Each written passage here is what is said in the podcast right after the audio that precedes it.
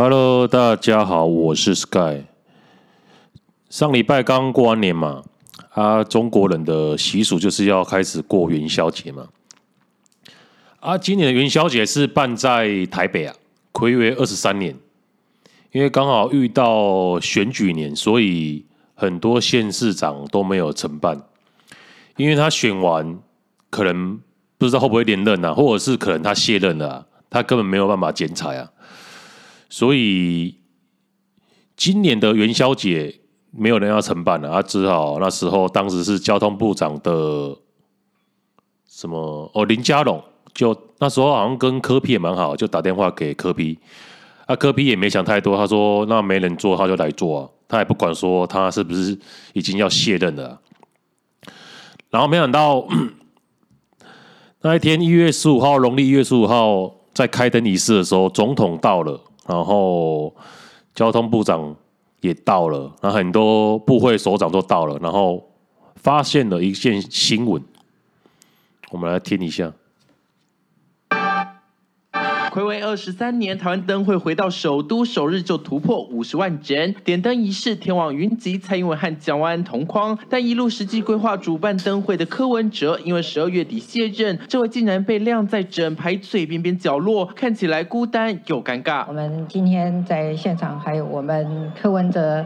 前市长问好，这一刻蔡英文甚至看不到柯文哲的人影。总统、院长、市长站第一排，第二排左侧有部长、次长，连法务部长都站在靠中央。右侧则是泰国、印尼等驻外代表。而当初灯会实际操盘手柯文哲却被发配边疆，难道真的是人走茶凉？政坛现实太炎凉。大家是一看叫我站哪里我就站哪里，有差吗？反正都一样，要站那么多分钟。中央展区，科比人家问科比他说：“呃，大家是去看灯，又不是看我的，我站哪边根本没差。”他可能本人就不太在意啊，然后他希望把灯会办好。由中央交通部观光局在规划，包括作业的安排。蔡英文致辞说：“未来。”然后蒋万安就出来甩锅了，说：“因为这一次灯会是，诶，主办单位是。”交通部啊，啊，所以，诶、就是他的站位的排规划也是交通部安排，就是甩锅给中央。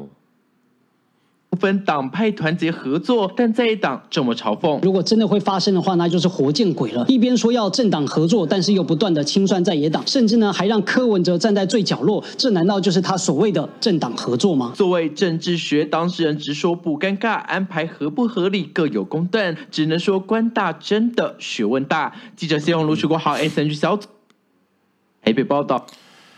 刚才出来讲话的是新党的侯汉廷。那你们会好奇什么？什么一个新党的侯汉廷会出来帮柯 P 讲话？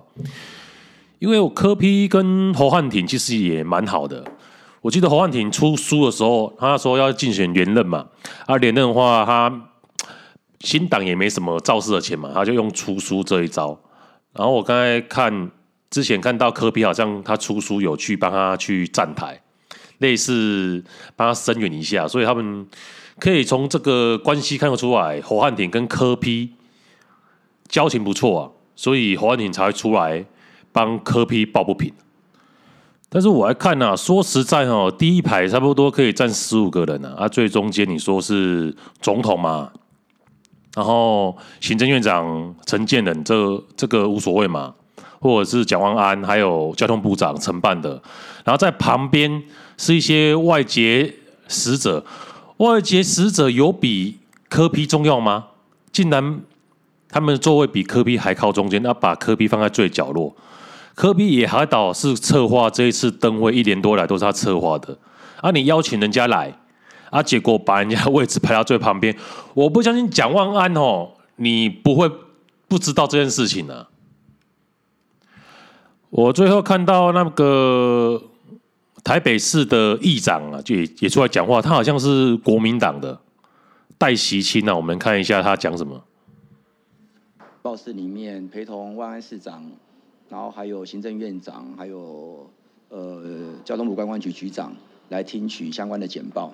那么蔡总统也在简报室里面，我和市政府相关团队的成员先被引导出来。那等到我走到外面点灯台那个地方。呃，看到除了五位主要的点灯官的位置之外，其他后面两排就已经站了很多的重要的贵宾在那个地方，那只剩下个空位，所以我们就被引导站在那个地方。那刚好就在柯市长的旁边，所以相关的位置的安排完全是按照主办单位引导我们去就定位的部分。那当时因为有飘着小雨，所以我也我也特别问候了一下柯市长，我说你在这边站多久了？淋雨淋多久了？而且在场除了他之外，各位知道，包括我们市政府的副市长李世川、林奕华，包括很多驻台的使节代表等等，都在那个地方。我也开始有点小担心，说因为之前曾经发生过总统府升旗的事情，那我们也怕说会到时候呃。在意的倒不是说位置的问题，而是说当天下雨，这都是贵宾，包括柯市长在内，在那个地方如果站太久，在那个地方淋会不会不好意思，或者安排上面会不会有一些更可以更加周延的地方？可是柯市长他显然自己也没有太在意这样的一个安排。至于我跟柯市长的位置，坦白讲，在第一排的最左边跟倒数第二个，我真的看不出来那有什么太大的差别。这个灯会从去年就开始相关在筹办，那柯市长虽然去年是最后一年，他也即将卸任。但他仍然是承担举办台湾灯会这样的一个责任，所以如果说今天相关的灯会能够得到大家的肯定的话，我觉得我们要非常感谢柯市府团队他们的努力跟付出。虽然现任的市长是蒋万安，我是因为议长的关系，所以说要在那个地方去参与点灯的仪式。我觉得真正在去年过程当中付出心血最多的还是前市府团队的成员。基本上，我觉得柯市长你今天要他来，不只是感谢他，虽然他是前市长，我觉得把他放在。点灯关的位置都非常应该，但我要强调的是，蒋万安的市府团队刚组成没有多久，也还在前一两个月的调试过程当中。台湾灯会是他们就任之后办的一个最大型的活动，观传局长也好，相关市府团队的同仁也好，一定要在第一时间把相关事实的真相忠实的呈现给市长，不要让他有错误的认知，更不要避重就轻，过程是怎么样就是怎么样。如果有人真的有去要求要调整位置的话，那就直接说出来；如果没有，就是没有。但千万不要去误导长官，或让外界有见缝插针的机会。我觉得他讲的蛮好的，我查看看，他是，我记得他是国民党的，哎，戴喜清。哎，之所以会有人问他，是因为本来他是排在最。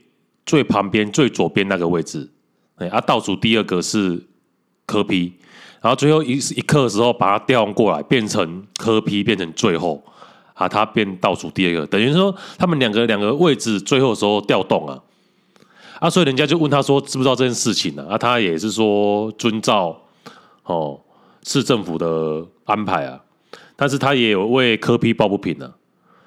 但是我就好奇，他是资历是多久？是不是想更上一层楼啊？他竟然公开这样批评同党的那个市长蒋万安，对啊，国民党啊，籍贯看他蛮年轻的，哇，看蛮年轻就有。呃，本来是国民党，然后两千年、两千零五年有亲亲民党，然后又回来，五十六岁，五十六岁蛮年轻的，那我觉得他蛮屌的，这么年轻就可以当上议长，议长，哎，在南部可是都要花很多钱才买得到的，啊，台北是应该是比较不可能。发生这种情形呢、啊，都是要靠自己的人脉啊，所以他人人这么年轻，所以他应该是想要更上一层楼啊。松山信义区，他是松山信义的，所以松山信义的松山委员。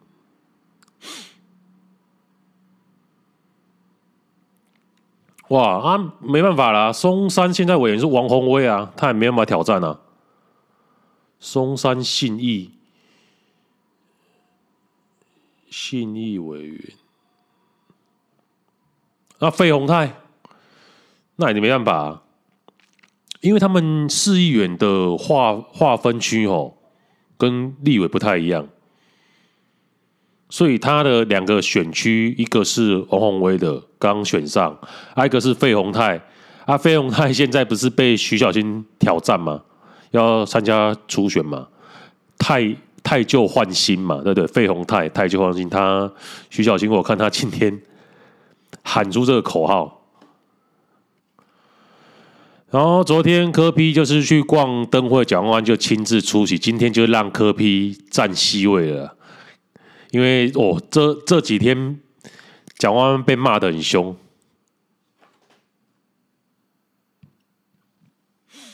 赶紧上前跟前市长握手，蒋万安在台北灯会二度跟柯文哲合体，祥运台北的桃旗牌，马上送上一堆礼物，礼尚往来。柯文哲也有准备，但联访前这互动很玩味。柯文哲连说两次 OK 啦，蒋万安是在为科开幕时沦为灯会边缘人道歉吗？自然也成追问焦点。啊，这很正常啊，你哪个你哪哪哪一次？哎呦，说挑拨离间。不过今天能站 C 位，心情如何呢？我跟你讲，其实我们比较关心的是什么？当时我们在选址的时候，特别选在东区，就希望说这个人流代表金流，可以把东区的。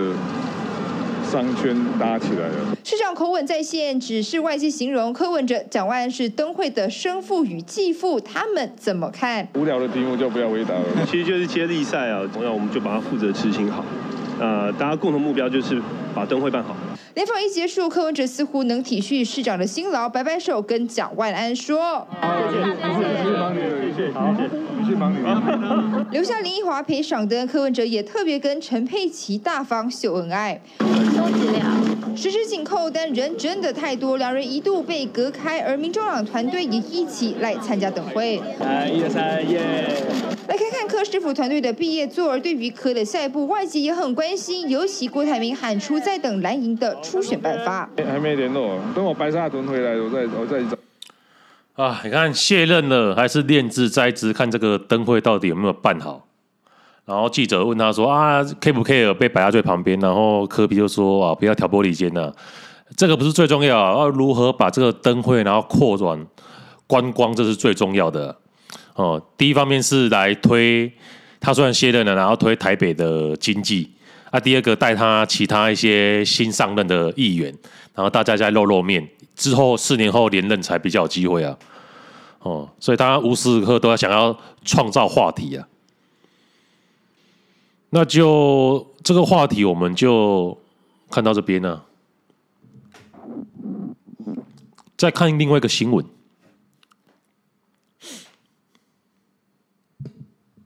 冯迪索过去给大家是肌肉男的形象，没有想到最近好像松懈了，因为被美国媒体在迈阿密拍到了这样的照片。冯迪索上身赤裸，倚在阳台，但他的全身肌肉松垮，肚子圆滚滚的凸起。I like it here. 电影《玩命关头》里，浑身肌肉超稳重的唐老大是肌肉棒子冯迪所演出。不过最新照片出炉，肚子分明的肌肉线条怎么融成一大团？在迈阿密，冯迪索被拍到在阳台上，看起来有点忧郁，而他凸起的肚子、松垮垮的肌肉也让粉丝超忧郁，不敢相信全身肌肉变一坨，直说这根本是修图修过，看起来就像是怀孕。冯迪索向来以硬汉形象出现在镜头前，限制级战警当中就有这一幕，从他的手臂肌肉开始。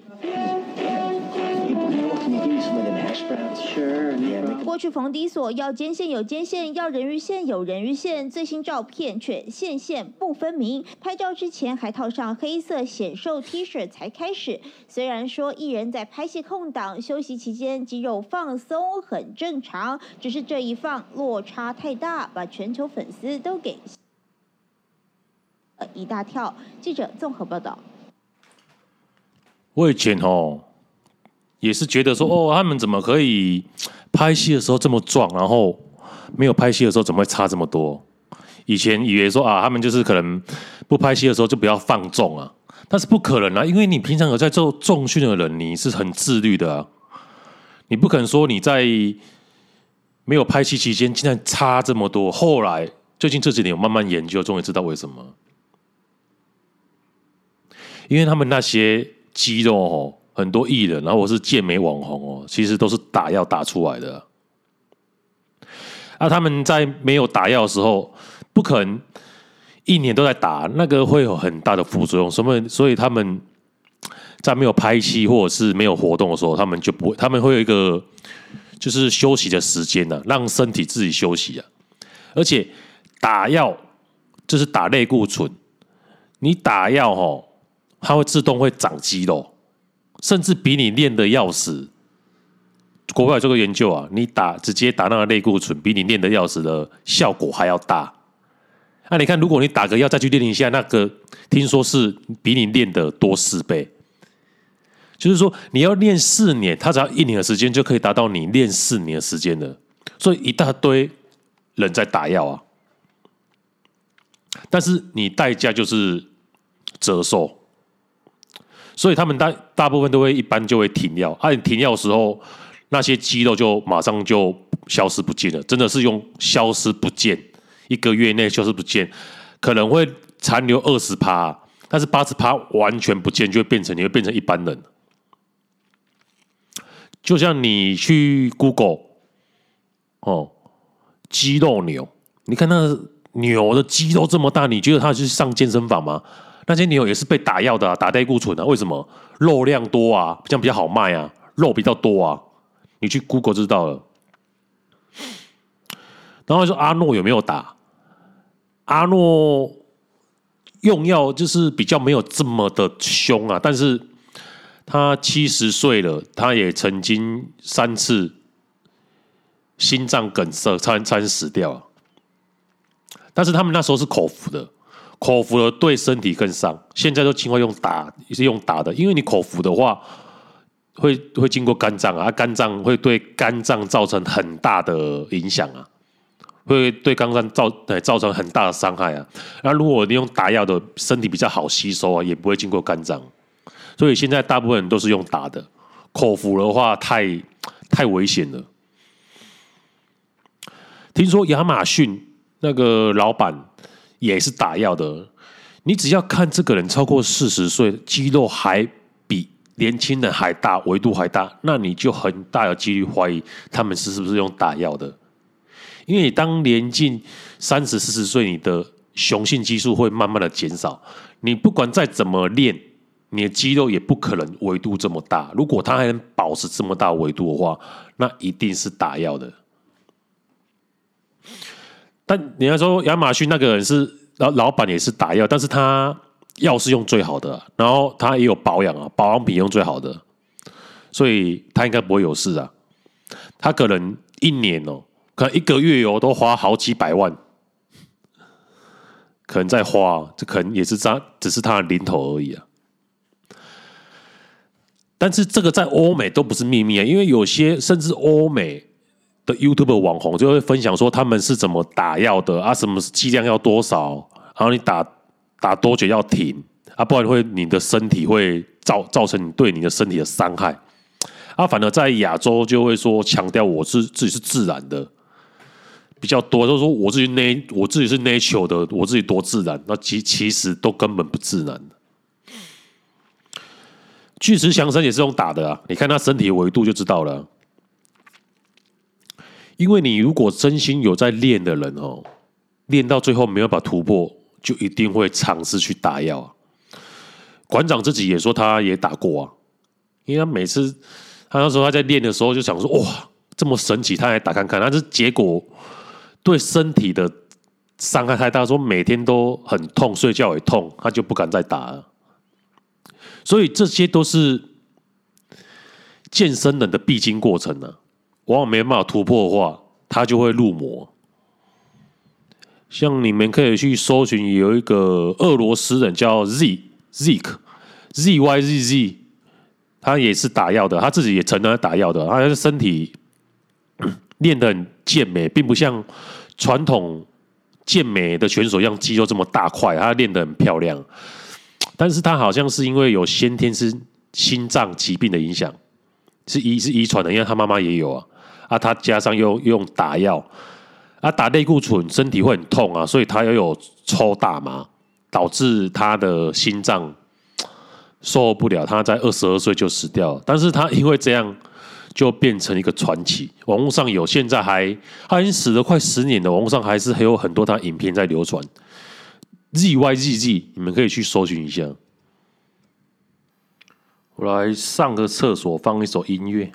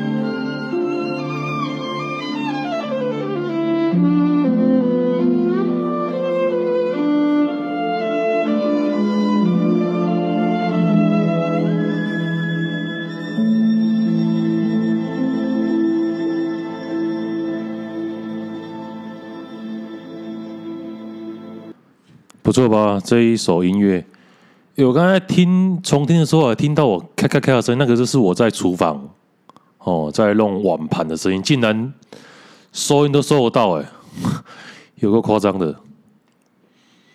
好，我们来看一篇文章，说关于 O2 女生开的真有条件。最近看到有位三十五岁的阿姨。靠，三十五岁已经是阿姨了。我是觉得女生二八到三五这一段期间是最成熟的。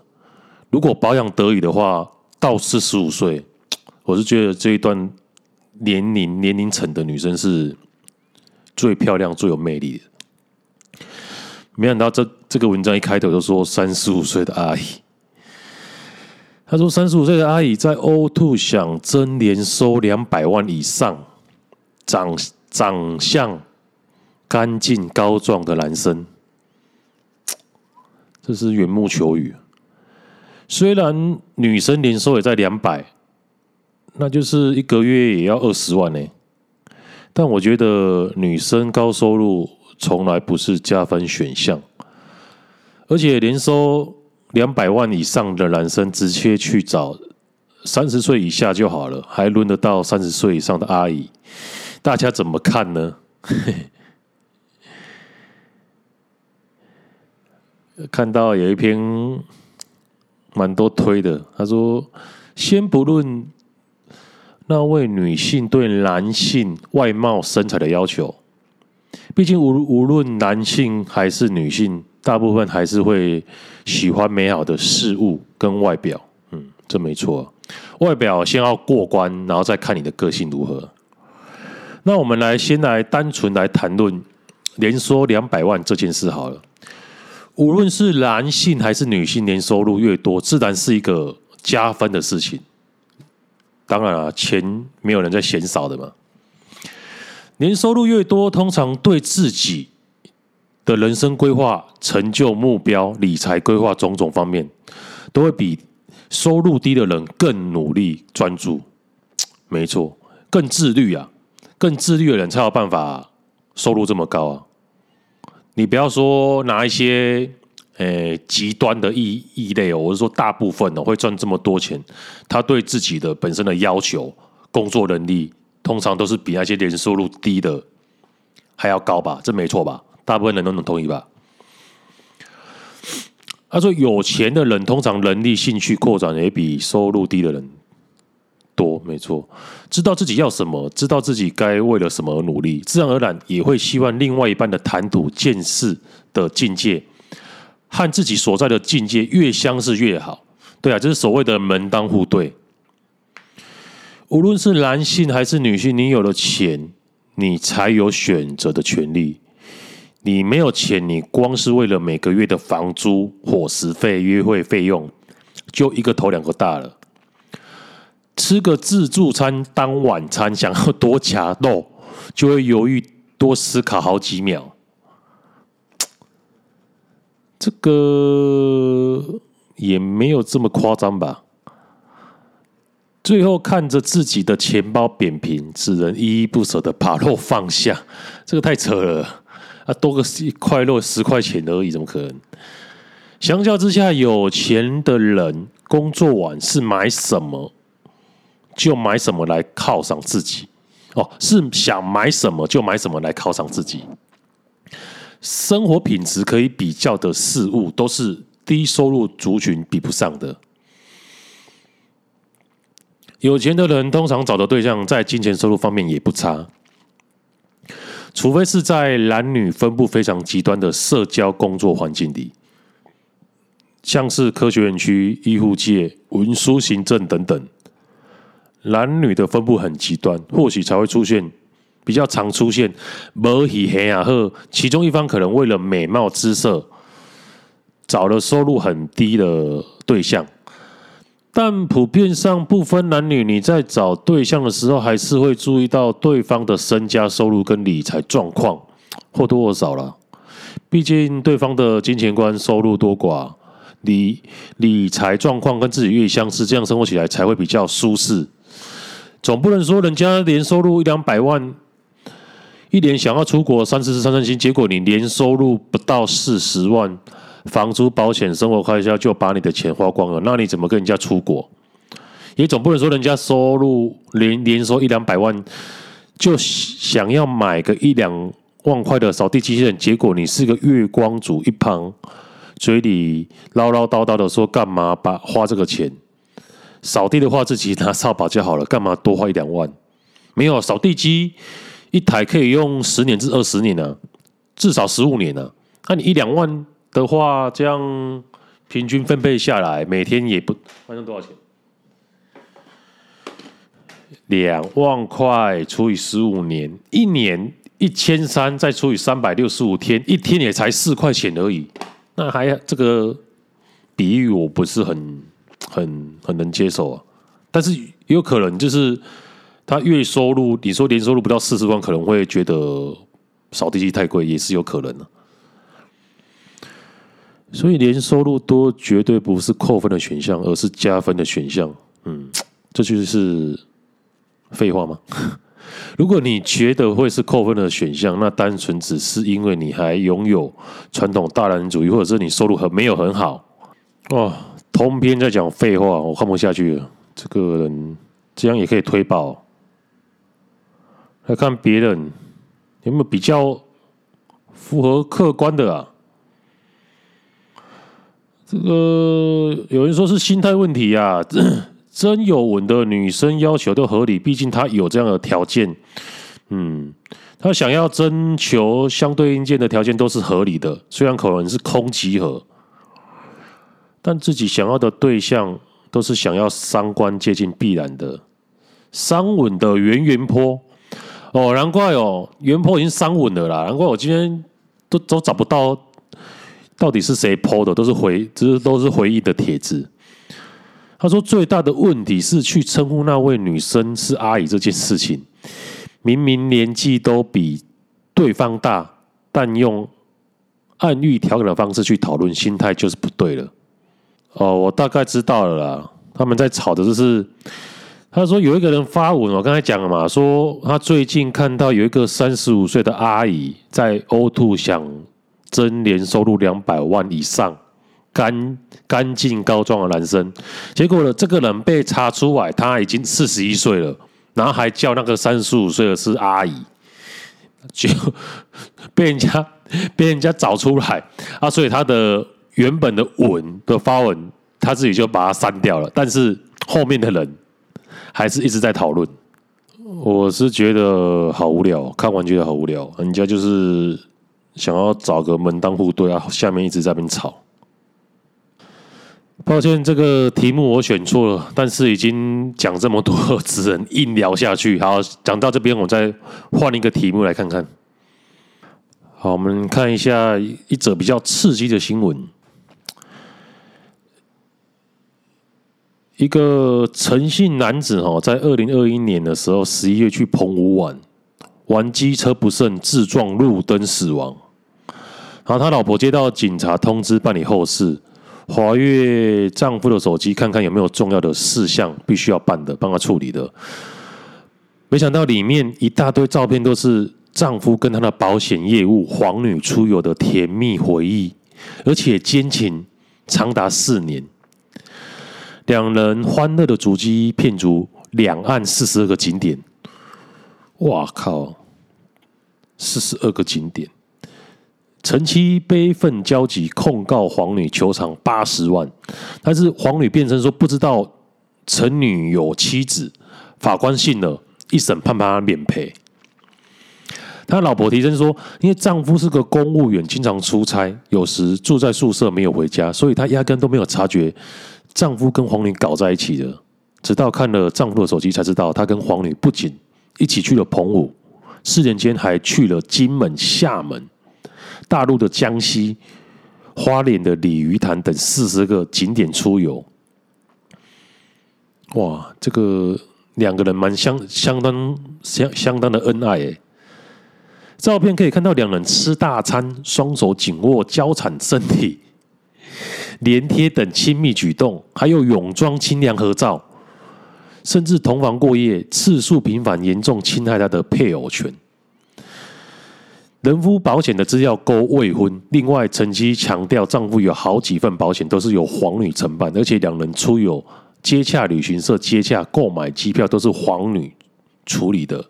他必定看过陈男的身份证，知道他有配偶，竟然能嚣张的把陈男当做自己的丈夫，一起频繁出游。他被警察告知以后。丈夫死在澎湖，惊恐万分，又发现丈夫死在于小三的偷情之余，精神遭受的痛苦比一般的通奸案更深重。哦，所以他去澎湖是跟这个小三去的。然后这个保险业务黄女呢，则告诉法官说，陈男向他投保十六笔保险，受益人都是填写法定继承人，因此他无法得知陈男的婚姻婚姻状状况。至于婚姻关系单位，陈男有些是勾选未婚，有些是手写单身，可见他确确实有意隐瞒婚姻状况。为了证明清白，黄女自费请民间公司对他进行测谎。他强调，鉴定结果是两人交往期间，他确实没有看过陈男的身份证。对啊，保保险好像也不用看身份证吧？此外，车祸当时他坐在机车的后座，摔倒受伤。为为什么去澎湖玩不租车要租摩托车啊？哎，澎湖的风蛮大的，对啊，所以才会因为你不知道澎湖风这么大，一吹那个真的是我在澎湖当过兵，冬天风一吹来，这个整个汽车汽车是会倒的那一种哎。很多我们的那时候当兵的同仁都是因为这样受伤的，所以他也有可能是这样。所以我奉劝去去澎湖玩哦，尤其是在冬天去玩的时候，风真的超大的，千万不要租摩托车，要租个汽车比较安全。然后他那时候车祸受伤摔倒后，他有提告跟陈楠的继承人两个儿子求偿医药费。如果他知道陈楠有妻子，理当连妻子一一起告。可见他真的不晓得陈楠有老婆，哇！这个陈楠也是蛮厉害的，隐藏了这么久四年呢。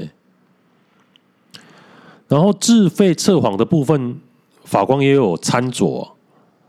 法官也传唤陈楠已成年的儿子作证，他说父亲二零一八年开始帮他投保，业务黄女曾通知他缴纳保险，哎，保险费。联系过程中，他没有提到母亲，也没有。说到父亲婚婚姻状况，然后黄女也没有问过父母有没有离婚，而父亲是公务员，有时会住宿舍，有时候会好几天没有回来，我们也都不会知道他去旅行，都没有察觉异状。哦，所以公务人员蛮不错呢，是偷情的好职业。但是有宿舍的公务人员是什么公务人员？这个范围又更更少，可能他是在外地哦，不然怎么会有宿舍？或者是他是比较高阶的，嗯，然后法官参酌黄女自费测谎的鉴定结果，以及他在澎湖发生车祸后，在警方询询问及检方侦查时，坦然表明他是陈楠的女友。事后又以车祸被害人的身份向陈楠的儿子请求赔偿医药医疗费，由此推测。黄女应该不知道陈楠是有婚姻状婚姻的关系，否则她自称女友，然后又向陈楠的儿子求偿，岂不是自曝跟陈楠有奸情吗？另一方面，陈妻无法证明黄女知道陈楠有婚姻，因此一审判黄女免赔，可上诉。问题是，我觉得他应该是没有隐瞒的。如果想要隐瞒的话，就第一时间发生车祸的时候。就会把黄，就会把他的那个男生的手机把它藏起来，因为他知道他拍很多照片嘛。但是有另一种可能，车祸以后他们分别被送到医院，所以他也受重伤，没有办法第一时间把手机藏起来。而且他老婆去澎湖的时候，竟然也不知道他有载一个女生，对不对？如果去医院。去冰库，医生应该告诉他说：“也同行有谁？”而是等到他滑手机才发现。而且手机现在可以直接，如果他用密，他有用密码的话，他怎么可能把他手机知道他手机的密码？怎么可能划得开啊？好多疑点哦。看到有人说什么丈夫经常出差住宿舍，看来感情不太好。唉，感情好的有几对啦，久了就跟亲人一样，都最后形同陌路啊。要不是有儿子女儿，怎么还会维持婚姻呢？对不对？感情不是这么好这么好维持的啦。通常交往两年哦，如果没有结婚的话，就会分手了。我觉得大部分的比例七成至八成，不是说全部了，对不对？你都交往交往两年了，那下一步呢？不是结婚就是分手啊，不然还干嘛还要继续浪费时间啊？浪费时间继续叫下去，就是很多大部分都是在在骑骑骑驴找马啦。大家觉得我说的有没有对呢？好，最后我们来欣赏一首音乐。